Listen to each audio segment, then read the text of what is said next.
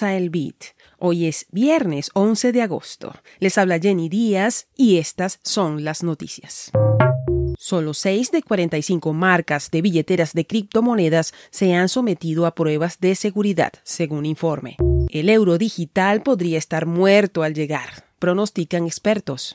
Envío de remesas de Bitcoin a El Salvador cae más de 15% en lo que va de 2023. Argentina abre investigación a WorldCoin por recolección de datos personales. Recuerda que la librería de Satoshi es una comunidad de aprendizaje de Bitcoin y Lightning Network en español. Busca libreriadesatoshi.com para empezar. Solo 6 de 45 marcas de billeteras de criptomonedas se han sometido a pruebas de penetración para encontrar vulnerabilidades de seguridad, según un informe de la plataforma de certificación de ciberseguridad CER.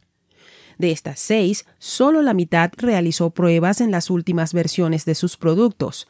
Las tres marcas que han realizado pruebas de penetración actualizadas son Metamax, SameGo y Trust Wallet. El tema de la seguridad de las billeteras se movió a la bandeja de urgente de muchos proyectos tras el hackeo de más de 100 millones a Atomic Wallet el pasado 3 de junio. De hecho, ayer circuló un reporte de Fireblock que reveló sus hallazgos de vulnerabilidades en las billeteras de algunos de los más importantes proveedores del mercado. Dos economistas de la Universidad de Berna criticaron el diseño del euro digital, afirmando que es demasiado restrictivo y no será lo suficientemente atractivo para los usuarios. El informe publicado el jueves argumenta que el Banco Central Europeo se ha centrado demasiado en proteger a los bancos intermediarios, lo que ha llevado a límites de retención bajos y otras características que evitarán que el euro digital capte la atención de los consumidores.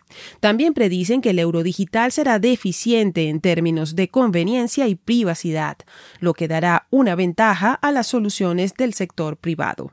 El Banco Central Europeo aún está en la fase de diseño del euro digital y no está claro cuándo se lanzará, pero los economistas sugieren que el proyecto podría estar muerto al nacer. Finjamos estar sorprendidos. El reenvío de remesas con Bitcoin a El Salvador ha disminuido en más de 15% en lo que va de 2023, según cifras del Banco Central de Reserva de El Salvador, BCR. Pese a que el monto global de remesas aumentó en 5.2% en el primer semestre de 2023, el porcentaje de remesas enviadas con Bitcoin disminuyó de 1.5 a 1.2%. No obstante, hay que tener en cuenta que el BCR solo registra los datos de remesas de Bitcoin que se envían con la billetera Chivo. En su informe, el regulador atribuye la disminución del uso de Bitcoin a las fallas de la billetera Chivo, como la pérdida repentina de fondos y la dificultad para interactuar con otras billeteras. El Banco Central descubre la libertad de la autocustodia y se lleva un par de sorpresas. La Agencia Argentina de Acceso a la Información Pública, AAIP, inició una investigación contra WorldCoin para determinar la legalidad de sus prácticas de recopilación de datos dentro del país suramericano. La investigación comenzó después de que WorldCoin recopilara numerosos datos de personas en Argentina a cambio de una compensación económica. La agencia requiere que WorldCoin se registre, proporcione información sobre su política de procesamiento de datos e indique el propósito de recopilar datos confidenciales y el periodo de retención de dichos datos. Asimismo, solicita detalles de las medidas de seguridad y confidencialidad aplicadas para salvaguardar la información personal es posible que la investigación de la AAIP conduzca a un juicio contra WorldCoin si se determina que la empresa ha violado las leyes de privacidad de Argentina.